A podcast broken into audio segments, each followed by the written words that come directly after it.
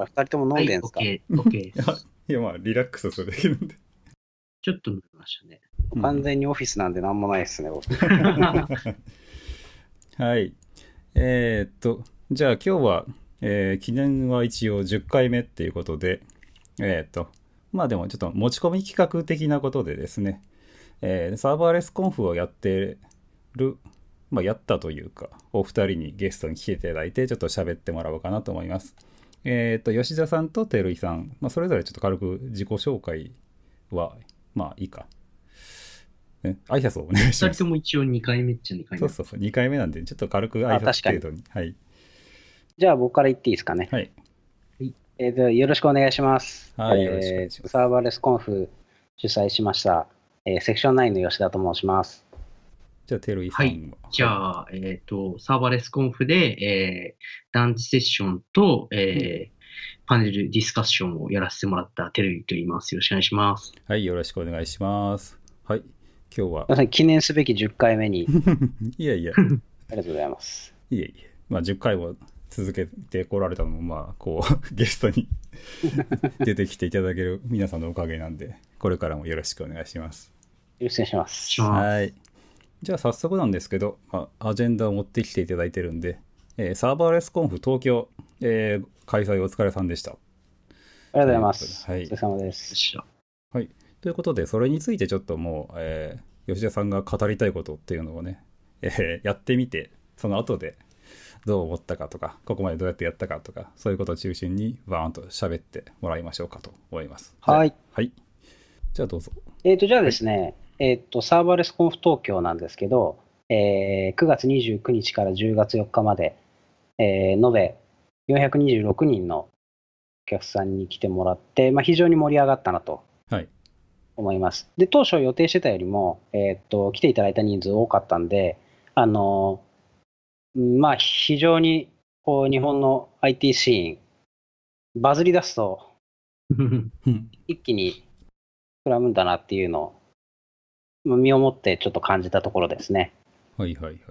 はい。なので、ちょっとご来場の皆さんありがとうございました。あの、この後もいろいろミートアップとかやっていこうかなと思ってます。この内訳ってもう公開しちゃってもいいんですかね？っていうか公開されてえましたっけ？はい。いや、公開はね、してないです。うん。なんかメインの芝浦が300人ちょっと330ですねっ。ていう感じで、まあ、事前の大阪とか目黒とか、まあ、数十人来られてましたけど、これ他のイベントとかと比べて、ってどうって思います？これ。いや、あの、結構、もともとの、あの、設定してたキャパうん。に、あの、すぐ到達しちゃってたんで、はい。あのー実質もうちょっとキャパ用意できれば、うん。もう少し人入ったと思うんで、まあそういう意味では、まあ運営としては結構、うん。えっ、と、保守的に見積もってキャパ用意してた感じかなっていうところですね。キャンセル待ちも結構出てたんですかね、これ。そうっすね。うん。なんか場所もなんか変な変わったところでやってましたよね。まあ、芝浦に関しては、うん。あの、昔クラウドパックで、うんあの、使ったことがあった、あの、お当時オフィスも近かったところに、タブロイドっていう、はい。あの、臨転機あるじゃないですか。うん、うん。新聞とかをはい。する。あれをこう、印刷していた工場をぶち抜いて、へ居抜きで使っている。イベントスペースがあっーて、あそう言われてみれば納得ななんか作りをしましたね、確かに。うん、そうそうそう工場っぽさというか、写真だけ見ても、なんか、なんでしょうね、アメリカで本土で AWS がやってるような、あの、コンテナ作っ、固めて、コンテナっつっても、あの、物理のあの、なんていうの、倉庫みたいな感じの、はいあんな雰囲気がちょっと、まあ写真でしか僕見てなかったんで、そうですね、もうどこも打ちっぱなしな感じだし、本当なんか隠れ家って、隠れ家じゃないか、うん秘密基地的な雰囲気がすごかったですよね。まあ、あれ自体ですね、うんあのニューヨークから持ってくるときに、ぴったりイメージの合う場所をちょっと、今回はもうあのまま雰囲気持ってきたかったんで、あなるほどね。はいええ、バッチリやった感じですね。で、えっ、と、今日持ってきたのは、そう、あの、ここら辺をなぜ始めたのかとか、うん。ちょっと運営の裏話を、まあ、あのブログに書いたりとかいろいろしてもいいかなと思ったんですけど、はいなんかタイミング逃しちゃったんで、うんちょっと一方的に喋るだけで、ここで 出し切ってしまおうかなっていうので、はい。すいません。ちょっと持ってきました。ぜひぜひお願いします。はい。じゃあ、始めた経緯っていうのね。はい。そうですね。えっ、と、始めた経緯の前に、えっ、と、今回の、えっと、サーバーレスコンフでやったパネルディスカッションのリンクを頭に持ってきたんですけど、はい。まあ、これ、あの非常にですね、直哉さんのおかげで、えっと、今の、えーサーバーレスでもやもやしてる人からサーバーレスいろいろ、えー試している人まで含めて、うん。大体その日本のシーンでサーバーレスがどのような受け入れられ方とかしてるかなっていうのを非常に象徴ししているあのディスカッションになったかなと思っててですね、はい非常に頼んでよかったなと。いうふうに思いました。なのでちょっとリンクの先からいろいろ見ていただけると、はい。あーまあ大体い今の東京の日本のシーンは、サーバーレスのシーンはこんな感じなんだなっていうのは非常に分かりやすいと思います。うん。収録前にちょっと、あの、途中まで見てたんですけども、まあ、照井さん出てましたよね。どうでしたこのセッションというか、パネルディスカッション。そうですね。まあ、すごい、なんか、いい経験にはなったな、だったんですけど、うん。結構終わってから仲いい人とかに言われたのは、なんか、僕が結構、が結構なんか伊藤直也先生に詰められるできない生徒みたいになったね、みたいな感じでちょっと悔しいところはありましたね。うんちょっと微妙に誘導されてる、あの、誘導してまあ出し出てきてほしい、あの、はい答えがなかなか出てきてない感がそうですね。はい。あったりしてて、まあまあ、いろいろああいうのも難しいなまあ、そうですね。そういうなんか現状とかそういうのを整理する意味では良かったのかもしれないですけど、うんまあ、もうちょっとなんていうか、その、ファンクションアザーサービス以外の話もちょっともしたかったな、みたいな気持ちはありますそうでね。まあ、出だしからね、もう皆さん、あの、サーバーレスっていうこと自体の捉え方が違ったりとか、なかなか まあ現状を表してるいい感じのっていうのが雰囲気からも伝わってくる感じだったでまあす、ね。その、でもいい答えを返せなかったっていうのはすごい申し訳ないし悔しいなとは思ってますね。うん、まあでもこの辺リビルドとかでもね、あの、後日談みたいなことがちょろっと出てきたんで、なかなか、まあ、そっちも合わせて聞いてみるとい、いつか理解できるかもしれないですね。そうですね。はい。で、僕自体は、うん。えーっと、まあ、ニューヨークに行ってきて、その時に、もうこれ、ちょっと東京にあの持って帰るしかないなって思ったのが、まあ、うん。きっかけだったんですけど、もうその前からですね、あ2012年くらいに、えーっと、サーバーレスっていう単語が使われ始めた記事とか、時の記事とか、まあ、あの読んでて、あの基本的にあの2014年のリインベントでラムダが出て、そこから、えーしばらくしてサーバーレス、あの、ジョーズフレームワークがサーバーレスっていう名前になって、で、サーバーレスっていう単語が非常にバズっていたっていう経緯はあったんですけど、まあ、うんその前にサーバーレス自体は、その、向かっていく方向性というか、あのークラウドを活用して、うん。えーアプリエンジニアがサーバーのことを、えー考えなくてもいいような未来になっていくだろうっていう捉え方を元からしていたので、はいはい。あの例えばバースはサーバーレスに含まれるのかみたいな話は、うんこの話すると必ず出てくるんですけど、僕は結構早い段階から、まあ、そういうのも含めて、うん。えっと、アプリのアーキテクチャは僕はあまりこだわらない方なんで、はいまあそこで得られる結果だったりとか、はい。あのまあ、そういうものがサーバーレスだと思ってるんで、はいはいはい。まあ、特にすんなりと、あの、 FaaS だけじゃなくて、 Functional SaaS だったりとか、うん。 BaaS だったりとか、まあ、そういうものも受け入れていこうっていうのは、まあ、もともとあったんですね。で、その流れで一つあるのが、えーっと、二つ目のリンクとか三つ目のリンクに載せてるんですけど、はい。あの、クラウドに既存のアプリケーションを移行していったりする場合に、うん。最近だと、あ昔はですね、クラウドデザインパターンとかそういうものにちゃんとクラウドを活用して、うん。アプリをうまいことステートレスにはい。変えて、うん。分散処理しやすいように変えて乗っけましょうっていう、はいはい。えーっと、まあ、そういう話、そういう流れがあったと思うんですけど、最近はもうあんまし無理せず、とりあえずまず乗っけてみて、そこからなんか、まあ、やりたいように変えていけばいいじゃないかみたいな、リフトシフトな考え方が出てきてて、うんうん。でこうなってくるとですね、クラウドの文脈だと、もう、えー、とそういったアーキテクリアーキテクティングみたいな話を必ずしなきゃいけないっていう状況じゃなくなってきちゃうんですよね。で、実際にクラウドもいろんなことができるようになってて、はい。例えば AWS で言えばもう、EFS とかあって、もう、もう EFS でね、前代からマウントしちゃえば、なんかもう、夢のようなオンプレ、オンプレができちゃうわけですよ。はい。オンプレ志向なアーキテクチャが。なんで、ちょっともうクラウドっていう単語ではそこら辺が、なんていうんですかね、語れなくなってきて、はいはい。やっぱサーバーレスって、えーっと、クラウドネイティブだったりとか、まあうんそういった、えーあとは何でしょうね、最近のマイクロサービスとか、はい。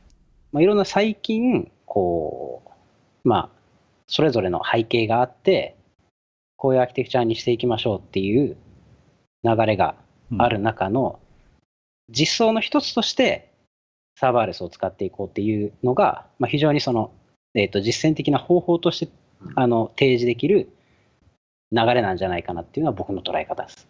なるほどね。いやねはい。僕はね、やっぱサーバーレスって単語、いまだに使わ使いたくないんですよね。普段から、基本的にまあサーバーレスのあのプロ、えーっと、ソフトというか、プロダクトあるじゃないですか。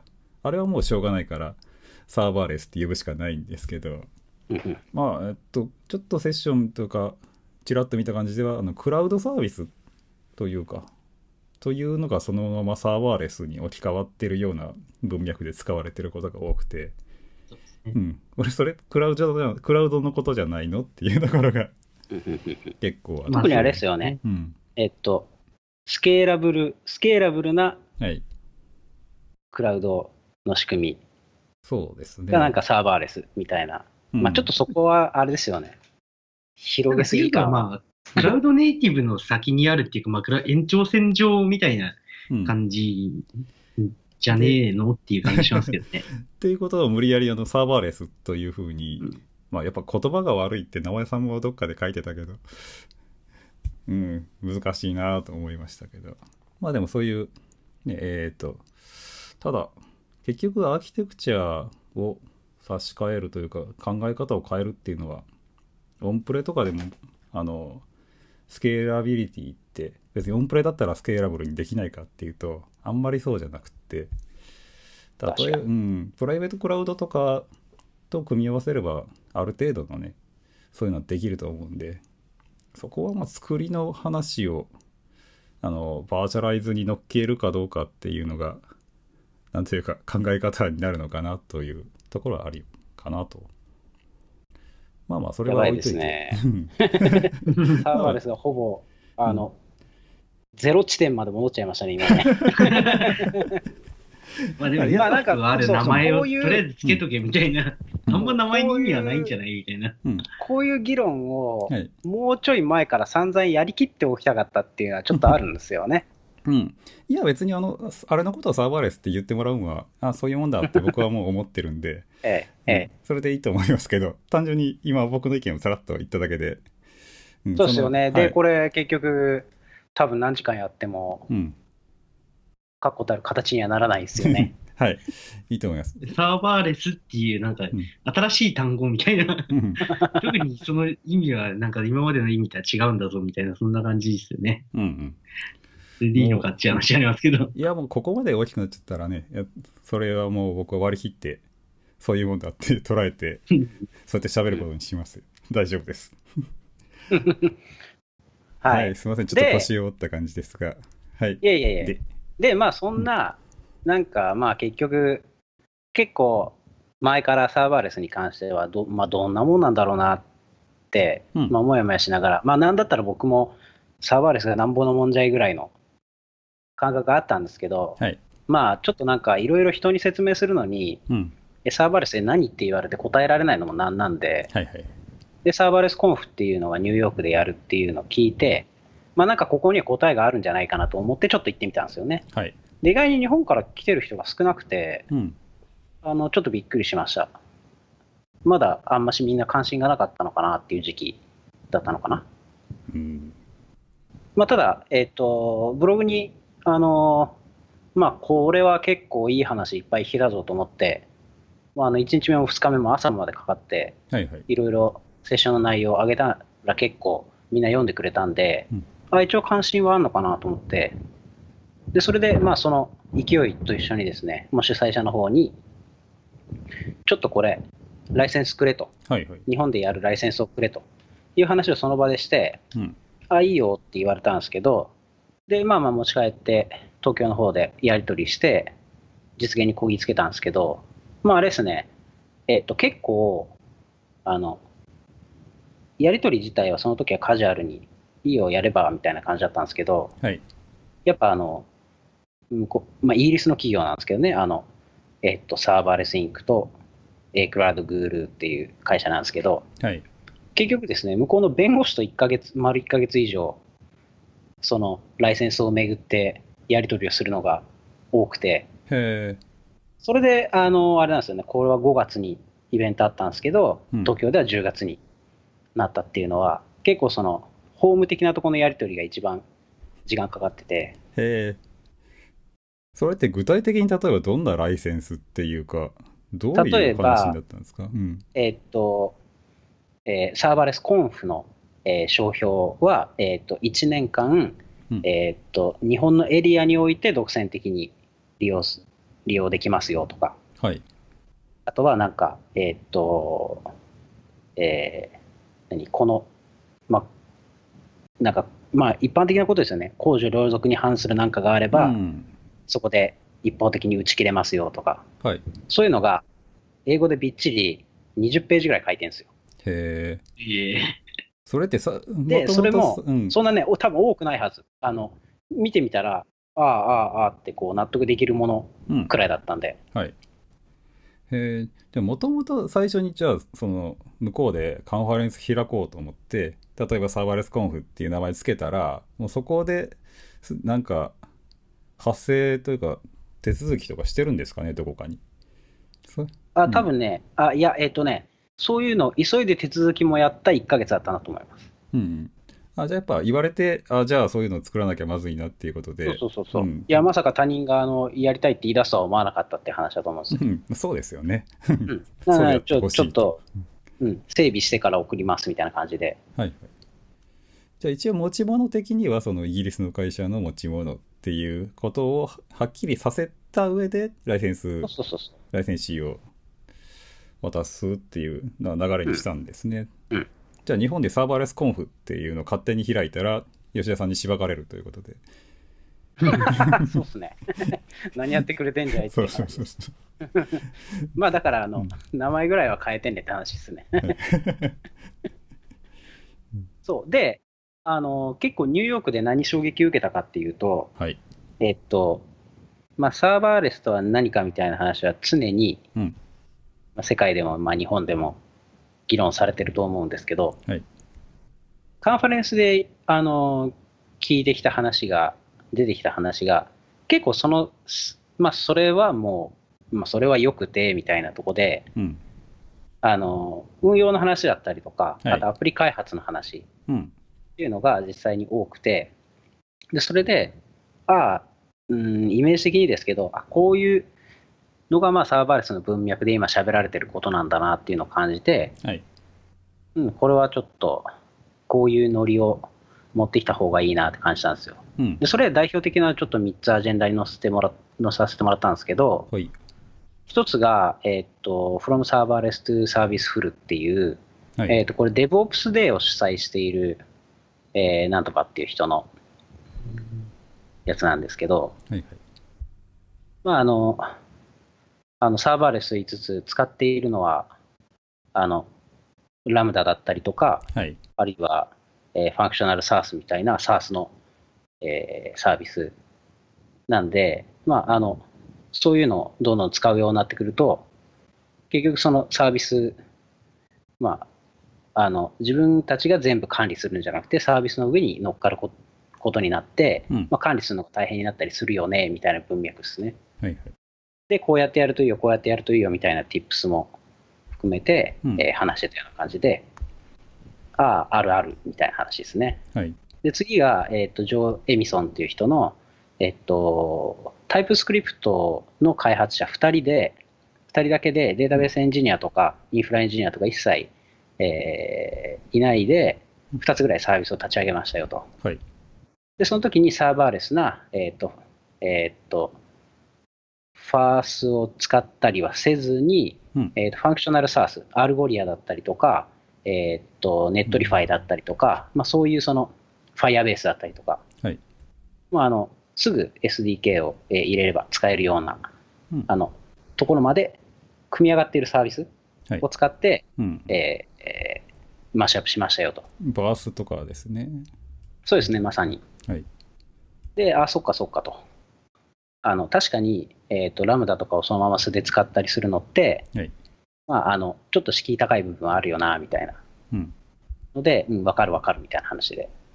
で最後3つ目が、えーと、チャリティーファウンド、あ、チャリティーハウンドって、えっ、と、元パース .com の開発者で、はい。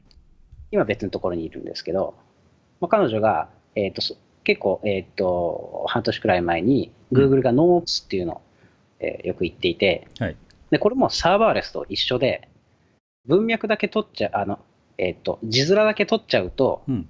非常にハレーションの 起きる単語だと思うんですよ。ノープスが？運用ゼロ、うんそう運用なんてないっていう話なんで、はい。まあ、でも、まあ、Google もか、Google もほとんど別にあの運用しなくていいって話じゃない、うんとは思うんですけど、Google、言い出してる Google が言ってるのも。はいただ、えっと、その NoOps っていう単語に絡めて、うん。じゃあ我々は、えっと、サーバーレスな、えーサービスを組み合わせて何かサービスを提供するときに、自分たちはどういう責任を、えー持たなきゃいけないんだと。うん。結局、えー最終的に自分たちがサービスをカスタマーに提供しているんであれば、使っている、えー Functional SaaS だったりとか、 FaaS だったりとかっていうものが、まあ、落ちたり、うん。えーまあ、あの使えなかったり、あるいはその中でどういう技術的なそのウィークポイントがあったりとか、はいっていうのはちゃんと知っとかないとダメですよねと。あと重要なのは、えーっとちゃんとお金を払わないと潰れちゃうんで、お金払いましょうねっていう話ですね。まさに、ファーストコムパースの。から、そうそうそうそう。そうねっていう話聞いて、ううんんうんうん、よくわかるわかると思って、なんかそこら辺3つぐらい聞いた段階でもう、はいあ、これはね、ちょっと持ち帰った方がいいなと思ったんですよ。うん。っていうんで、はい。やってみた。そうですね。まあ基本的にはやっぱあのサーバーレスとは何かっていう話じゃなくて、やっぱ普通にもこういう考え方がもたらすものってこういう世界だよっていう話がいつも主であって、で、やっぱざっと見てもサーバーレスとか言いつつも、やっぱあれですね、オプスレスというか、なんというか、オペレーションレス、そのオペレーションっていうそうね、意味が結構、あの、捉え方にもよると思うんですけど、人なのかというか、組織というか、ううん。うん。んあと、オペレーションだけじゃなくて、あれですね、は自分たちで作ることすらもしないで、うん。任せられるとか本当に任せていくみたいな、はい。ありますよね。うん、だから結局本質的ではないオペレーションっていうことを、に、を、まあ、そうですね。うん。まあ、本質的でないと。ならないところは、どんどん任せておうぜっていう。そうそうそうそう。だから、あの、あの IT サービスマネジメントって、まあ、うん日本の会社だと、あのそれに、ね、それに沿っていろいろ、うんえっと、構築や運用の部分を、あの、積み上げていってる部分、あの人たち多いと思うんですけど、最終的にはそこら辺のところで、えっと、まあ、あの、ヘビーリフティングな部分は、うん。こう軽減されてって、えっと、まあ、本当にあれですよね、IT サービスマネジメントの中で、はい。重要な部分にフォーカスしていって、うん。それ以外のところの比率が本当下がっていくといいですよね。最終的にはもう、項目から落ちてくれたりすると、非常にいいかなと思ったりするんですけど、はい。あれ、やることいっぱいありますからね。そうですね。で、しかもコストに数えられてしまうっていうね。うんで、トラブルは起こしやすいしっていうのはあるし。なんでしょうね。そうですよねん。まあ、それは、あんまり言うと、なんでしょう。反発されるような気もするんで、世間にちょっと、やめときましょう。はい。で、えっと、これから日本のコミュニティをちょっと、ちゃんと大きくしていかないとなっていうふうに考えてて、はい。あのサーバーレスミートアップ、えっと、東京でやったりとか、はい。あとはそれ以外にも各地で、まあ、あの前回大阪でやったのと同じように、うんあちこち回ってやりたいなとは思ってて、札幌やりましょう、札幌。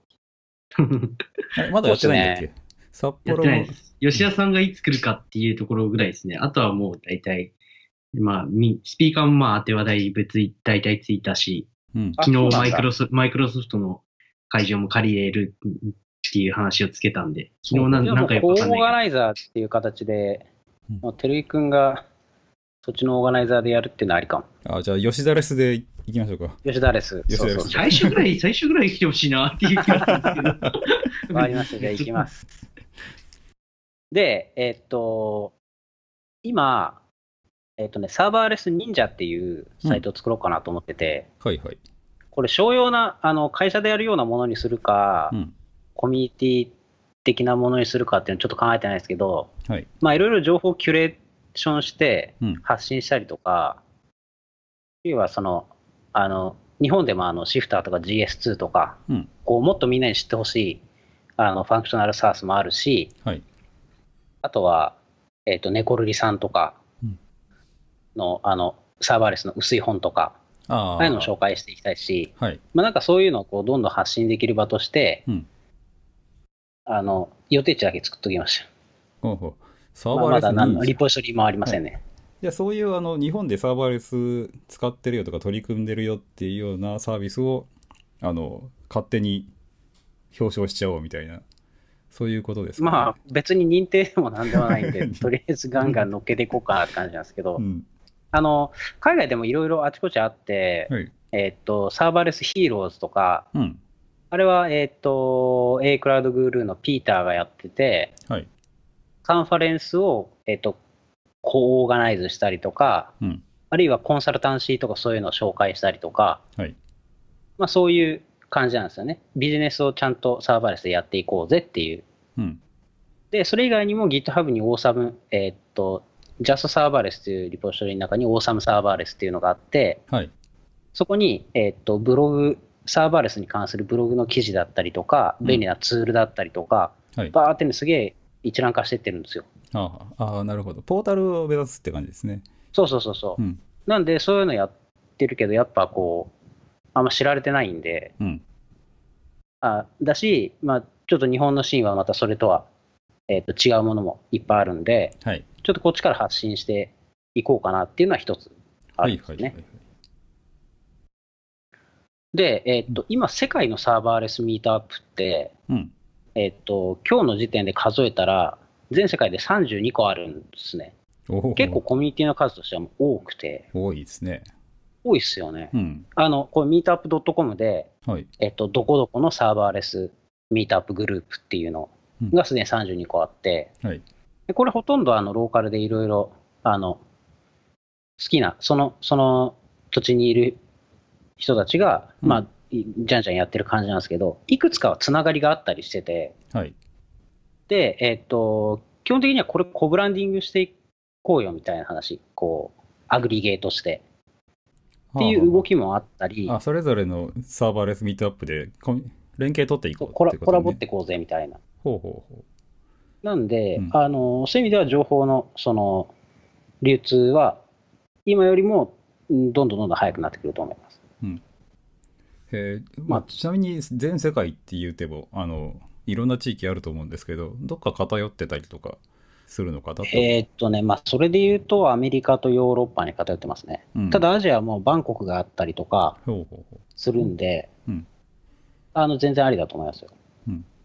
で、今ね、えーっと、これ、あの、裏事情とまでは言わないですけど、はい。えーこれの力関係的なものが、2つくらいには割れてて、えーっと、もともとサーバーレスっていうと、サーバーレスフレームワーク、う。うん。あの、この前、あの3億円ぐらい調達した、はいはい。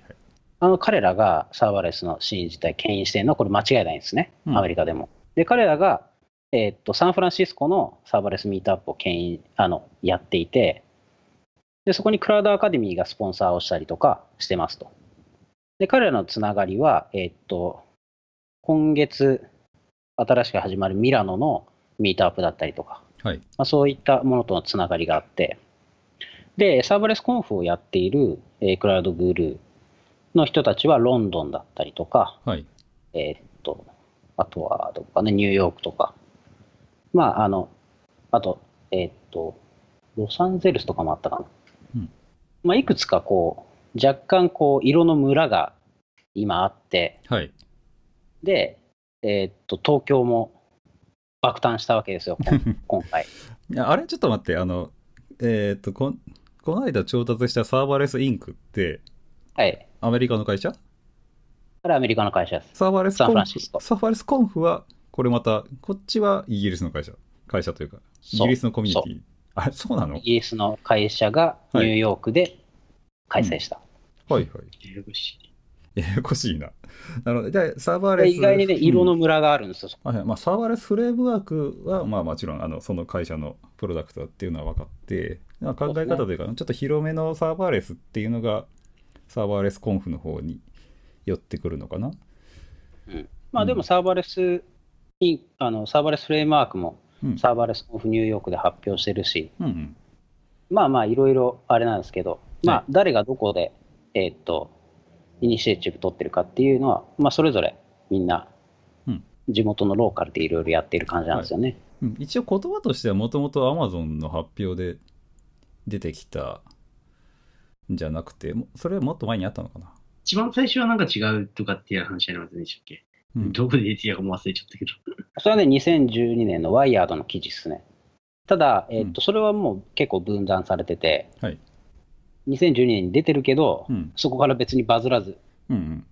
言ってるんで、うん結局バズり出したのは AWS がサーバーレスって言い始めたとこだと思います。うん、あの発表でサーバーレスってバーッと出てきてってそう。いうところで、えーっと、JAWS フレームワークは多分ね、なんかに抵触したんだと思うんですよ。あの、AWS ってブランド的に AWS の前後にはい。文字とか足しちゃいけないはずなんで、はいはい。あ、当時まだ上手フレームワークでしたね。JAWS フレームワーク。だから、その解明するのにどうするっつって、はい。なんか AWS がサーバーレスって言ってるから、よし、サーバーレスフレームワークだってうん。感じじゃないかなとは僕は思ってます。はいはい、はい。誰にも確認してないですけど。うん、なるほど。ちょっとここら辺ね、すごいややこしくなってるというか、うん。まあ、なんというか、まあ、この辺もあの、人によって、あの定義が違うようなことになってしまうことの、ちょっと原因の一つかなとは思うんだけど。そうっすよね。サーバーレスフレームワーク。AWS がサーバーレスって言い始めるのも、そもそも AWS にまともなパースがあったとしたらそんなこと言ってなかったかもしれないですよね。確かに。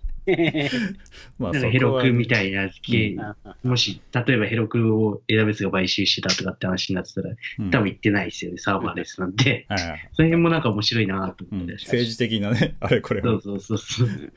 あ言いつつ。実際今サーバーレスフレームワークになんか、うん、ちょっと喧嘩売ってる感もあったりするもんね。チャリス出したりとか。ああ、そうですね。うん。もう吉野にやれよっていう雰囲気じゃない気がしますね。うんえーもうなんかもうすっげえ適当なことばっか言ってんね。いいのかな、これ。いいんじゃないかな。はい。まあまあまあ、ちょっとでも。AWS が出して、その、そその、チェリスとか、なんかうん、最近なんか、エクスプレスをなんか、ノードの、ああ、えっ、と、ラムダって動かせるやつとか出してあれね、怒ってたね、テ それレさんね。それ、そう、なんか、そんなんか違う？今更そういう何言ってやがるメッセージ性なの？みたいな。そんなん別にだってコミュニティレベルでもう出てるでしょみたいな。うんそういうの出してくるのこれ今更みたいな感じはしましたけどね。まあまあ、そこはちょっと、ちょっと抑えて、抑えて。で、そうそう、えっ、と、はいそんな感じでいろいろこう、各地のミートアップの色もうん出てきてる感じがあるんで、はい。まあじゃあ、東京でやるにあたって、うん。こう、どんなコミュニティにしたいかなっていうイメージをはい今持ってるのは、うん。やっぱね、APAC 全体から集まってくるような、えっ、と、カンファレンスだったりミートアップにしていきたいなとは思ってて、ほいほいほい。で今のところサーバーレス、あの、APAC ってなると、やっぱシンガポールがハブになるんで、うん。あの、非常に、あの、お株奪われがちなんですけど、はい。まあ実際に東京っていうか、まあ日本でいろんなサーバーレスの事例とか聞いてると、うん。もう、あの、十分成熟、あの、使ってる人はもう十分成熟してるんで、はい。またこれがどう、いろいろ裾野の方に広がっていくのかなっていう段階だと思うんで、はい。あの、全然あの、アジア、パシフィック地域うん。全体で、えっと、情報共有していけたりとかしたら面白いんじゃないかなと思ってるんですよね。はいはい。あれじゃあシンガポールは結局行くんですか？え、何しに？あれ？シンガポールのサーバーレスコンフをやるとかああ、とか、そうだ。いや、それねあ、ロンドン行ってから話しようかなと思ってて、まだね、何も話進んでないと思います。まあ、ちょっと進んでるかもしれないけど。うん多分、まあ、それも年明けて以降だと思うんですけど、シンガポールでやろうかっていう話はあって、うんうん。カンファレンスを。でも、シンガポールって結構ハブなんで、はい。喋る人も聞く人も、うんシンガポール以外から結構な割合集まる感じのイベントになるんですよね。うん。うん。ってなると、いろいろ作り込まなきゃいけないこともあるし、うん。そもそもシンガポール在住のメンバーもいないんで、どう作っていこうかなっていう、うん。そんな段階です。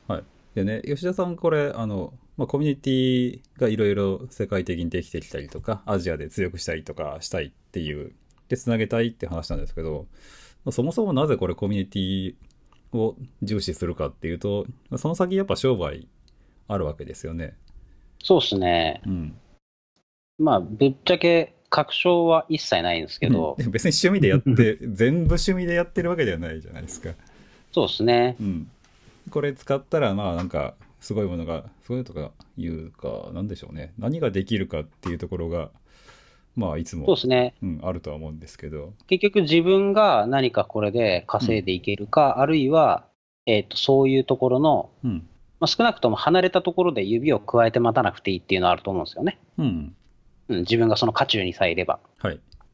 なんで、えっと、全然、あの、商売として、これが何かの形になってるかっていうと、僕のところは全然、まだない、何もないんですけど、うん。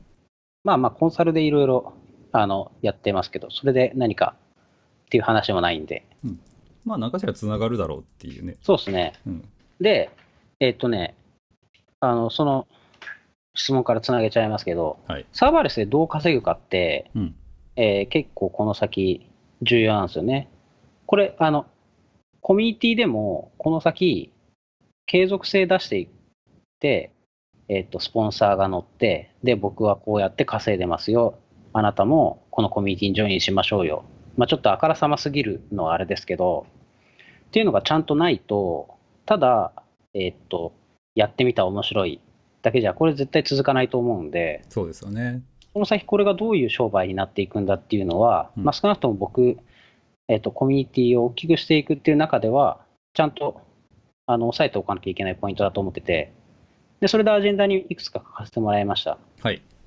えっと一つ目が、えっと Functional SaaS の展開ってところですね。はいあの Lambda とかうんの FaaS は、もうこれプラットフォームに完全、あのプラットフォームでしかないんで、はい。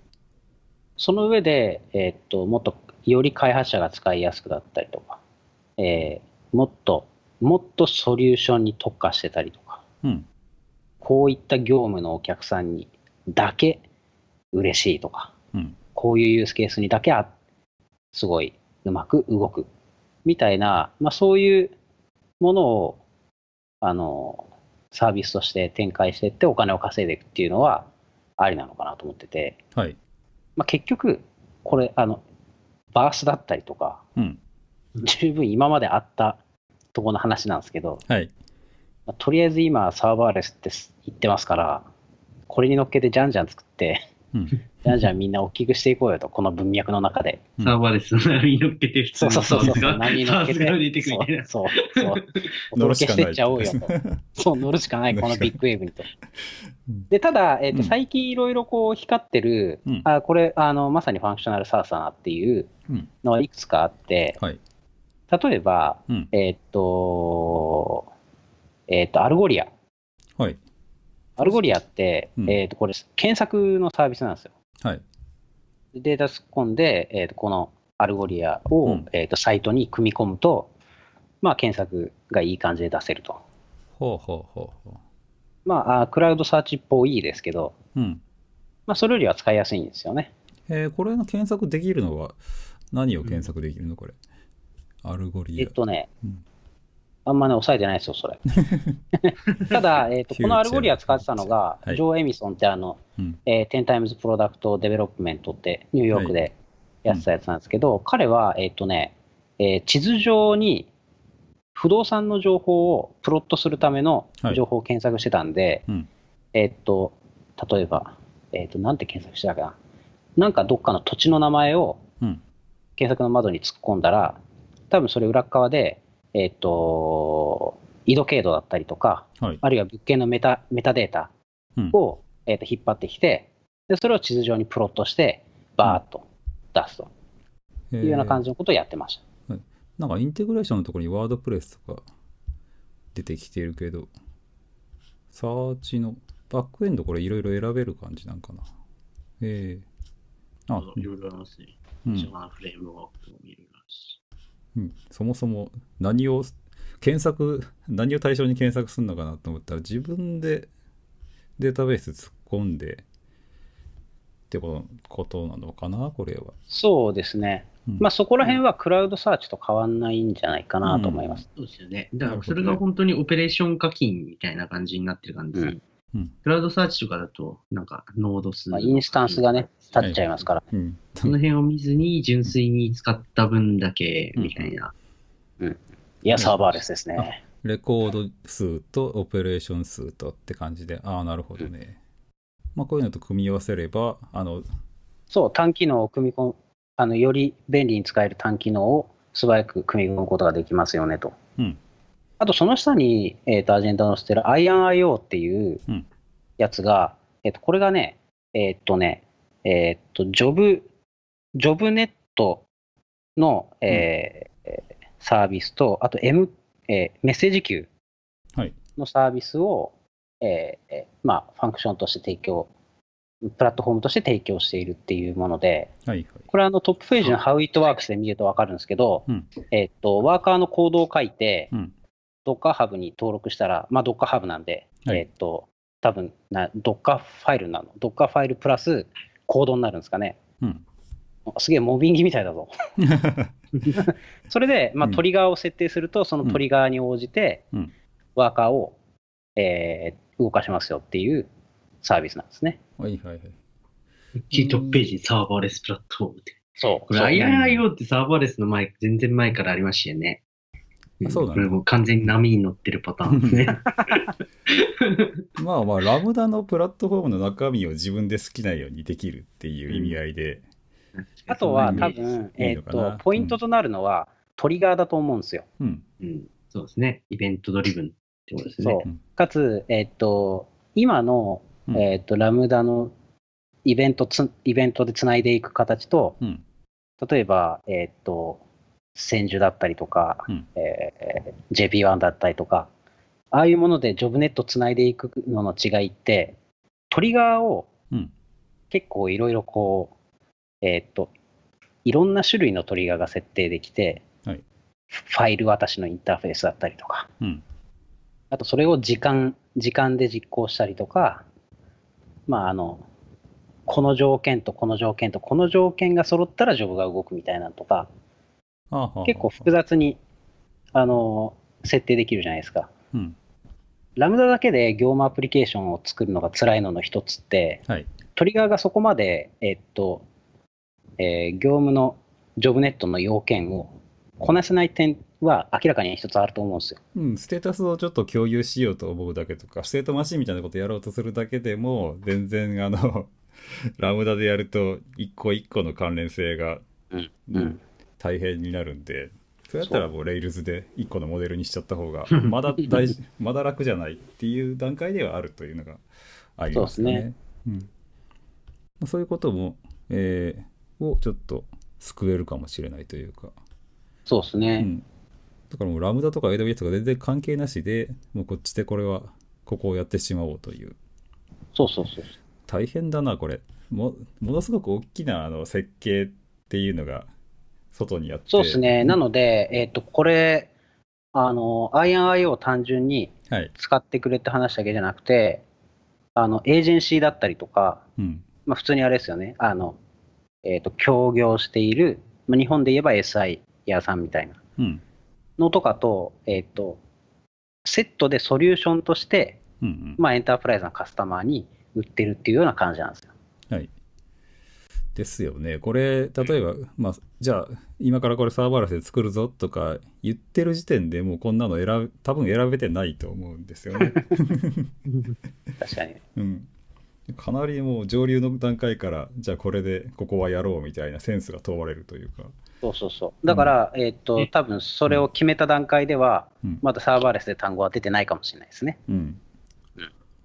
まあ、あとは、うん。えっと、ちょっと、日本の会社とか書いたんですけど、はいまあ、センドグリッドとかクラウドオートメーターとか、うんああいったものも、まあ、この文脈に載せてお届けしてったりとかってできんじゃないかなっていうのはちょっと思ったりするんですけど、はいちょっとわかんないですね。なるほどそういうことですね。今乗ってるかって言ったらそ、そんなことないような気がするなと思ったけど乗ってき、乗ってきゃいいんじゃねえのってそう、乗ってけ乗ってけみたいな。うんすいません、なんか適当なことばっか言ってて。いや。うん。だからサーバーレス自体がそもそも適当な概念であるんで。いいんじゃないかなっていう。なんかいろんな人が乗乗ってこれる、乗ってこれる文脈ができたっていうのは、なんかそれはそれで面白いですよね。うん。そうっすね。はいはい。うん。そうね。 SaaS であろうが BaaS であろうが。長くなっちゃったんですけど、はい。まあ、こういった functional SaaS うん。とサーバーレスの文脈で、あの、いいものはいいんで、はい。うん。いいものはいいんで使っていきましょうよと。うん。いう話ですね。そうね。自分で用意するよりはよっぽどマシだというね。そうそうそう。のはずだと思うんだけどと。はい。で2つ目の、はい。えーとサーバーレスで動化性化っていうのが、うん。えーとフレームワーク。まあ、これはもう自分でスタートアップしていこうぜって話ですね。はい。これ結構アメリカとかね、こう、だとよく聞く話なんですけど、うん。まあ日本でも実際にランベリーの作者の人が別にあの売っていくつもりはないみたいなこと言ってるんで、そういう規模のやつじゃないですもん。便利に使いたいだけだから。あれ？そこのとこどうなんですか？テレビさん。いや、いや、普通に便利に、自分が便利に使えて、なんか他の人もたまに便利に使えればいいぐらいのやつだから、うん。そんな商売にするようなもんじゃないですね、あれは。まあねその辺は難しいというか線引きが 大変というか。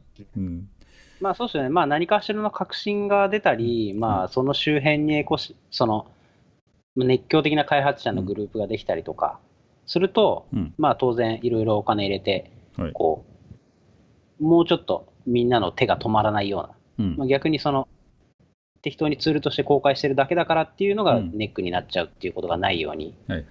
していく必要は出るのかもしれないですけど、まあ、少なくともサーバーレスフレームワークに関しては元から、うん。えっと、今回シード資金って言ってますけど、うんまあ、多分その、初めの創業の時点でも、あの、お金、ちょっと入ってる気がするんですよね。そんな話聞いたことがあるんで。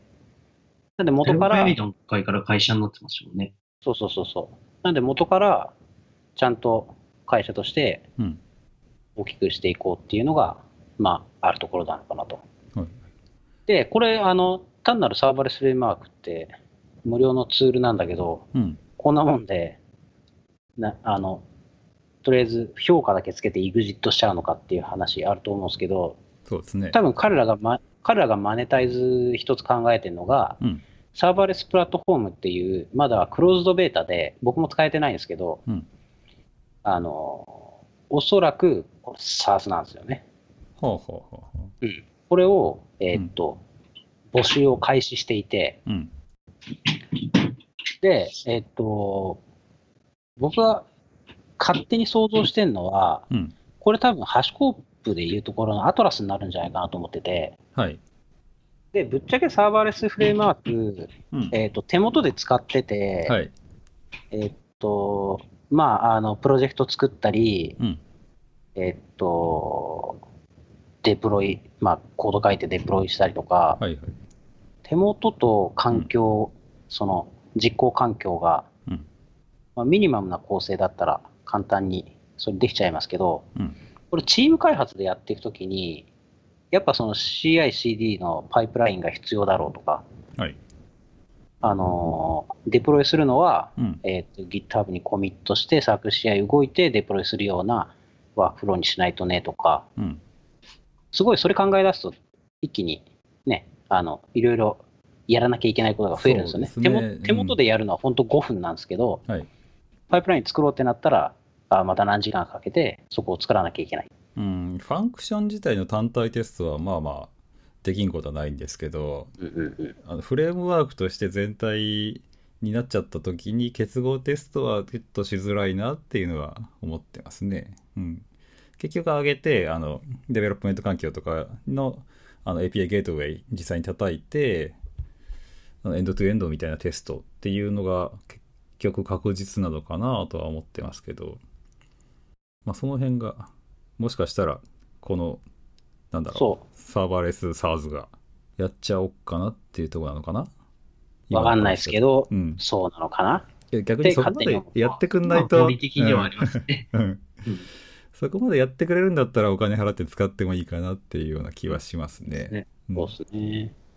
だってあれで、うん、いくらホストしたからって、お金払ってまでっていうか、どうかな？わかんないな。まあ、難しいっすねう。ん。うん。で、フレームワークはまあこんなところで、他に、はあのマネタイズしようとしてるところ、うん。聞いたこともないんで、はいまあまあ Serverless Inc、Serverless Framework が、まあ、今うん一番息巻いてるとこなのかなっていうはい、とはい。こですね。なるほど。であと3つ目が、まあ、これ僕もすでにサーバーレスのいろいろ、あの、コンサルやったり、うんあるいはデモシステムを作って、あの、デリバリーしたりとかっていうのをやってるんですけど、こういったプロフェッショナルサービスも、えーっと、盛んになってくるのかなと。実際に Awesome Serverless の中で、えーっと、エージェンシーとかコンサルタンシーは、えーっと、十何社ぐらい紹介されてて、はい。で、その一つが Trek10 で、これうんあの ServerlessConf、えー東京で Trek10 とすげえ仲だ仲のいい、えーっとチームの人たちが来てて、話聞かせてもらったんですけど、まあ、結構、はいえーっとそこにあのリソースかけている人たちらしいんで、うん。まあ、こういったサーバーレスを比較的、えーがっつり頑張るコンサルタンシーとか、はいエージェンシーっていうのが増えてくるのかなとはい。いうふうに思ってます。ああ、でも、ふあの、今までの、例えば、イヤースみたいなクラウドに乗っけるのって、まだまだコンサルしやすかったかなって思うんですけど、これ、サーバーレスみたいな考え方でっていうのって、例えば、まあ、大きな会社とか、ちょっといろいろと、なんでしょうね、内部的にいろいろ抱えてるようなところに対してのコンサルティングっていうのはすごい難しそうに思うんですけど、これは、えーっと、お客さんのうん。オーダーの範囲による気がしますね。はい。すでにプロジェクトが立ち上がってて、うん。ここの範囲で、こういうアーキテクチャを考えていたんだけど、はい。サーバーレスだとどうなるの？やってみようか。みたいなんだったら、結構ね、行きやすいと思うんですけど、はい。我が社をうん。サーバーレスに変えてくれって 来た時にうん、これはどっから手つけるのかな？みたいなね。そこまで大きいんだったらまだいいんだけど、あの、えある程度進んでて、もうなんかちょっとき半決まりなところで、あの、コンサル入ってくれって言われても、もうあの、設計段階でのミスっていうか、あの思想の違いっていうのが出てるような気がするんですよね。ままあ、そうですね。あと、まあ、その段階で、うんえーっと、サービスレベルの目標とかがうん。うん。きっちり定義されてれば、うんあのーコンサルで入ってはい。みたところで、うん。いや、ここはその、あの、なんつうんですかね、いけると思いますけど、誰も保証してくれない世界ですよとか、はい。これ、あのトラブった時に、うんえーっと自分たちで手が出せない範囲ですよとか、ああ、はまあ、そういった話はね、できると思うんですよ。あ、ああ、そうですね。それは逆にしてあげれるっていうだけでも、ちょっとありがたいのかもしれないですね。そうですね。うん。なるほど。作るばっかり考えましたけど、そういうやめとけっていうのもコンサルの仕事の一つなんですね。まあまあ、そうでしょうね。まあ確かにそうですね。このサ この SARS はよく落ちるぞとか、こいつは、こっちは信頼性高いぞみたいな、そういうのも、まあ、ある意味、コンサルっていうか、その、ですね、価値として提供できる部分かもしれないですよね。うんまあ、あんましあの変な都市伝説を作らないように、はい。ちゃんと真面目にやんなきゃいけないですけどね、うんそこは。なるほどっ。ていうのが、プロフェッショナルサービスの,、うん。あの稼ぎ方っていうところになってくるのかなと。はいはい。次がオンライン教育プラットフォームで、うんえっとこれ、サーバーレスミートアップ大阪で話したんですけど、うん。結構サーバーレスって、まだまだ、えっと手に馴染んでないとこあると思うんで、はい。あのかつ、えっと仕事でガッとこう、いきなり取り組ませてくれる環境っていうのも、うんそこ行ける人ってそんなに多くない気がするんで、はい。やっぱその、えっ、と、なんていうんですかね、基礎知識じゃないところ、もううん上のその実装の、まさに仕様を知ったりとか、うん。あの触ってみた感触をとかっていうのって、はい。あの AWS だったり MS が提供している、えー、とオンライン教育だけじゃなくて、はい。もうちょっとその、えっ、と、こういったゴールを目指して、うん。えーやるコースですよっていうのが明確になっているような、はい。あのクラウドグルーが提供したり、クラウドアカデミーとかが提供しているような、あその出来上がりから逆引きするような、あ。うん。えっ、と、内容。はいはい。あ、これはサーバーレス上で教育プラットフォームをやるってわけじゃなくて、サーバーレスのことを教えるプラットフォームっていうことですね。えっ、と、プラットフォームを、そうそう、プラットフォームの上で、えっ、と、売っていくっていうことですね。あもちろん教材をはその上に乗っ。けてもらって構わないと思いますけど。そうそうそうそう。はいはいでその教材で教える中身自体が、まあ何でもいいっちゃ何でもいいんですけどってことですかね。でもそう、まさ、に YouTube みたいな、うんはい。えっと、動画プラットフォームをサーバーレスで作ってみましょうみたいな完成イメージから逆引きするようなワークショップだったりとか、うん。あとは、なんだろうな、あとはゾン、ね、AWS はゾンビのやつやってましたけど、はい。まあ、チャットボット作ってみましょう、あーサーバーレスで、みたいなのの逆引きだったりとか、うん。こういうのって、えっと、ファーストのプラットフォーム側からは出てこないものだったりするのかなと。はい。なるんで、まあ、バシッとこうユースケース決めて、はい。教材提供するみたいなのはいるのかなと。うん、そうですね。特にこれ、サーバーレスみたいな考え方って、チームで開発しづらいってさっきも出ましたけど、はいはい。うん、チームで理解全員でしづらいところあるんで、そういう、うん、プラクティスみたいなことができると、いいっすよね。採用しようかなって思う方もうんありがたいかなと。うんうん。で、まあ実際やってみて、まあここが向いてる向いてないって多分出てくると思うし、まあそれって、そうですね。まあ、なんでしょうかね。これ、資格、資格商売みたいな、なんていうんですか。あの、イグザムをい売って、みたいなことになるのかなって気ながしまするのかな、うん。なるかもしれないですね。どのくらいそれが魅力的にうん。見せられて、次のキャリアパスにつながりそうにうん。見せられるかどうか次第な気がするんですけどね。そうサーバー実は、クラウドグルーのメンバーやクラウドアカデミーのうん。アレックスとかとも、この、あのカンファレンス期間中にいろいろ、彼ら、ね、教育プラットフォームやってるんで、はいいろいろ聞いてみたんですけど、うん。やっぱその、ただ教育をしていくっていうだけじゃなくて、うん。まあ、その先の、えっと、いい職をはい。手に入れたりとか、うん。まあ、そういったのにつながっていかないとなかなかこう価値を見出してもらえないっていうのは、うん。こういったオンライン教育プラットフォームってあると思うんですよ。はいはい。なので、えっと、まあ、現状はまだそこら辺は考えてないって言ってたんですけど、うん。僕はこういったオンライン教育プラットフォームは、その次は、えっと、えーリクルーティングうん。そうですね。と合体させて、うん。あの、勉強する、勉強して、はい。えーキャリアアップするっていうところのライフサイクルに乗せていかないとダメだと思うんですよ。そうですね。職業訓練して、次は職案にそうそうそうそう。そういう流れですね。そうそうそうそうそうそう。なので、そういうのが進んでいくのかなと思ってます。はい。で次はインテグレーション。これは、えっ、と、テレ君の方が足した。ああ、そうですね。うんいや儲ける方法っていうよりか、そもそもサーバーレスの分野でインテグレーターみたいな人たちがうん。儲けるのって難しいよねみたいな話はしといた方がいいのかなと思って。はい。まあ、ぶっちゃけそうっすよね。うん。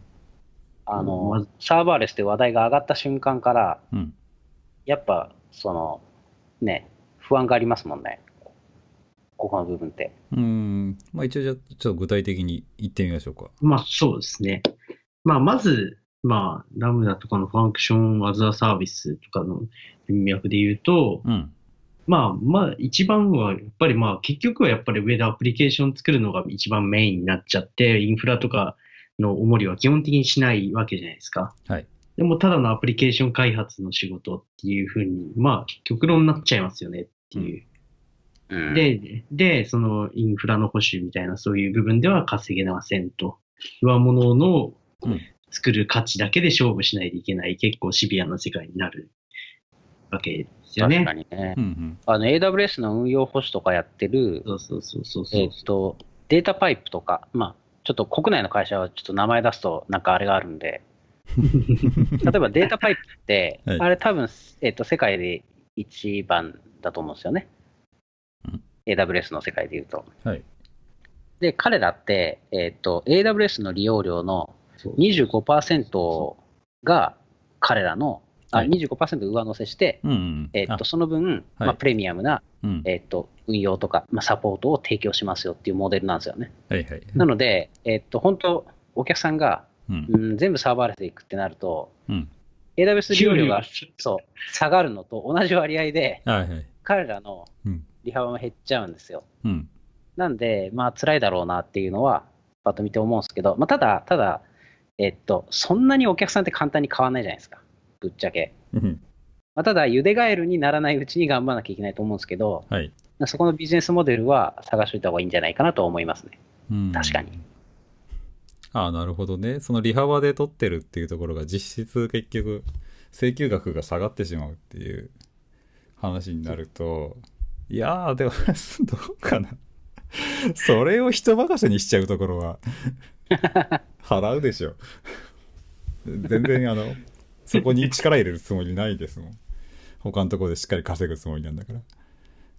まあ、そうでしょうね。えっていうのと、まあ、あとは、え。まあ、うんその、ファンクショナル SARS うんっていう文脈の方だったら、まあ、そっちはまあ、いわゆる今までの SARS インテグレーションみたいな話なんで、うん。まあ、 Salesforce で稼いでる会社とか、 kintone で稼いでる会社とか、うんまあ、僕がしてる会社とかでも、まあ、 Box OneLogin の引き合いとか今増えてるんで、うんまあ、そういう、あの、文脈で稼ぐっていう、まあ、 SaaS の integration は、まあ、うん。できるんじゃないかな、みたいなのは思いますね。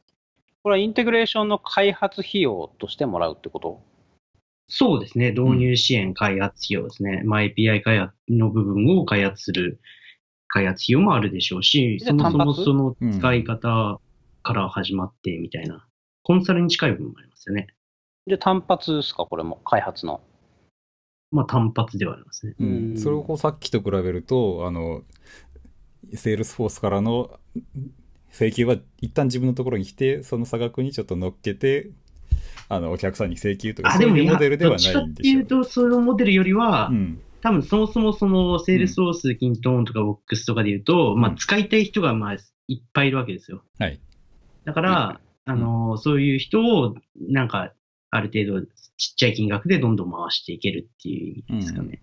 うん。インテグレーションをガンガンやっていく。うん。で、手離れがいいので、作っちゃえば別に自分たち面倒見なくていいんで、手離れがいいと言えば聞こえはいいけど、で、まあまあうんまあ、案件の手離れはいいですね。ねそうですね、案件の手離れうんね。でも何もまあうん、何も起きない1ヶ月を過ごしただけなのに、な保守費用も返ってくるよって話にはならなくて、そう。ですね。いや、難しいな。まあ、ある程度限界はあるんですよ。だからそれでがっつり稼げるかってとそうじゃないんですけど、そうまうん。どこだってまあ、ある程度、ある程度、飯は食っていけるうん部分はあるかなっていう。うん、結局みんなそれのハイブリッドでやってるところってあるから、まあ、どあこから。それで言ったら、うん。ちょっと文脈変わるんですけど、はい。えっと、VMware と AWS がなんか、最近あったじゃないですか、ニュースが。はいはいはいはい。あれも結局、うん、えっと、間を取り持てるというか、両方見れる人が、要は勝てる世界なんですよね、多分。うんそう既存の VMware に乗っかってるお客さんを持っていて、うん、AWS 使いたいなって言ってるお客さんにこういうメニューもありますよと。はい。で、これに乗っかると、うんえーっと、AWS のつなぎもしやすくなしやすくなって、うん、えー VMware で動いていた一部のシステムはサーバーレスの方に持っていけて、こうやってつなげますよとか、ああ、そっか、そうですね。そのそ、さっきのリフトシフトで言ったら、本当に、すごい簡単なリフト、リフトの。すごいいい簡単な方法の一つになりますね。一番根っこから丸ごと引き上げて、そのまま植え替えてしまえっていうことだからね。うん、なんだろうな、仕事がなくならなければいいなという感じで。まあ意外に仕事はなくならないんじゃないですか。わかんないですけど。そう簡単に。そう簡単にはいろんなバズワードが出るたびに僕らの仕事はなくなるって言われてきましたけど、うんなくならないどころかみたいなとこあるじゃないですか。それはどうかな。やっぱりなくなると思いながらやってないと。まあそうですうね。ん。いや、なんか次から極論だって次このサーバーレスの世界は、僕らが今一番メインでやってる仕事は本当に、その全部その世界になったと仮にしたらなくなりますからね。うん。そうですね。かもなっていうところで、そうか、どうしようかな。一旦これで、あの、もらってる課題とか、課題じゃないや。アジェンダは一通り来てますが。そうですね。もう今回はちょっといろいろつまんでもらって、うん。綺麗にしてもらってから出してもらった方が良さそうですね。だいぶ雑多な話が。30分ぐらいの話が7、ね、1時間以上話しちゃってそうですね。出だしで腰折ってる話とかいらないかもしれないなと。バサバサ言っていただければ嬉しいです。はいはい。はいあじゃあ、それはこっちのあれで。じゃあ、まあ、えーっと、どうしましょう。最後、ちょっと、えーまとめ的な話題があると嬉しいなと思うんだけど、で、どうだったっていう話を。で、どうだった？うん。じゃあ僕からうん。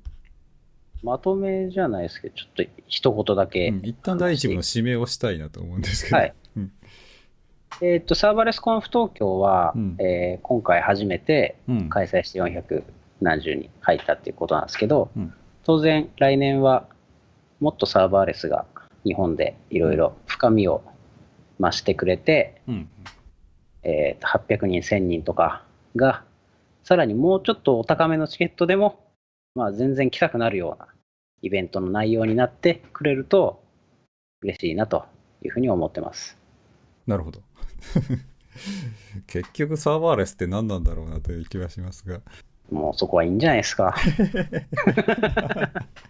多分なんかそこが曖昧なまんま進むのが方が面白そうだなっていうのは最近思ってます。まあなるほどね。そういうことで。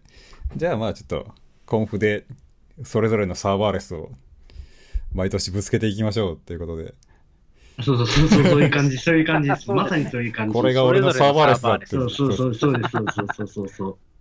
いいな。をよろしくお願いしますっていう感じで、一応本編終わりたいと思います。はい。一旦お疲れ様でした。お疲れ様でした。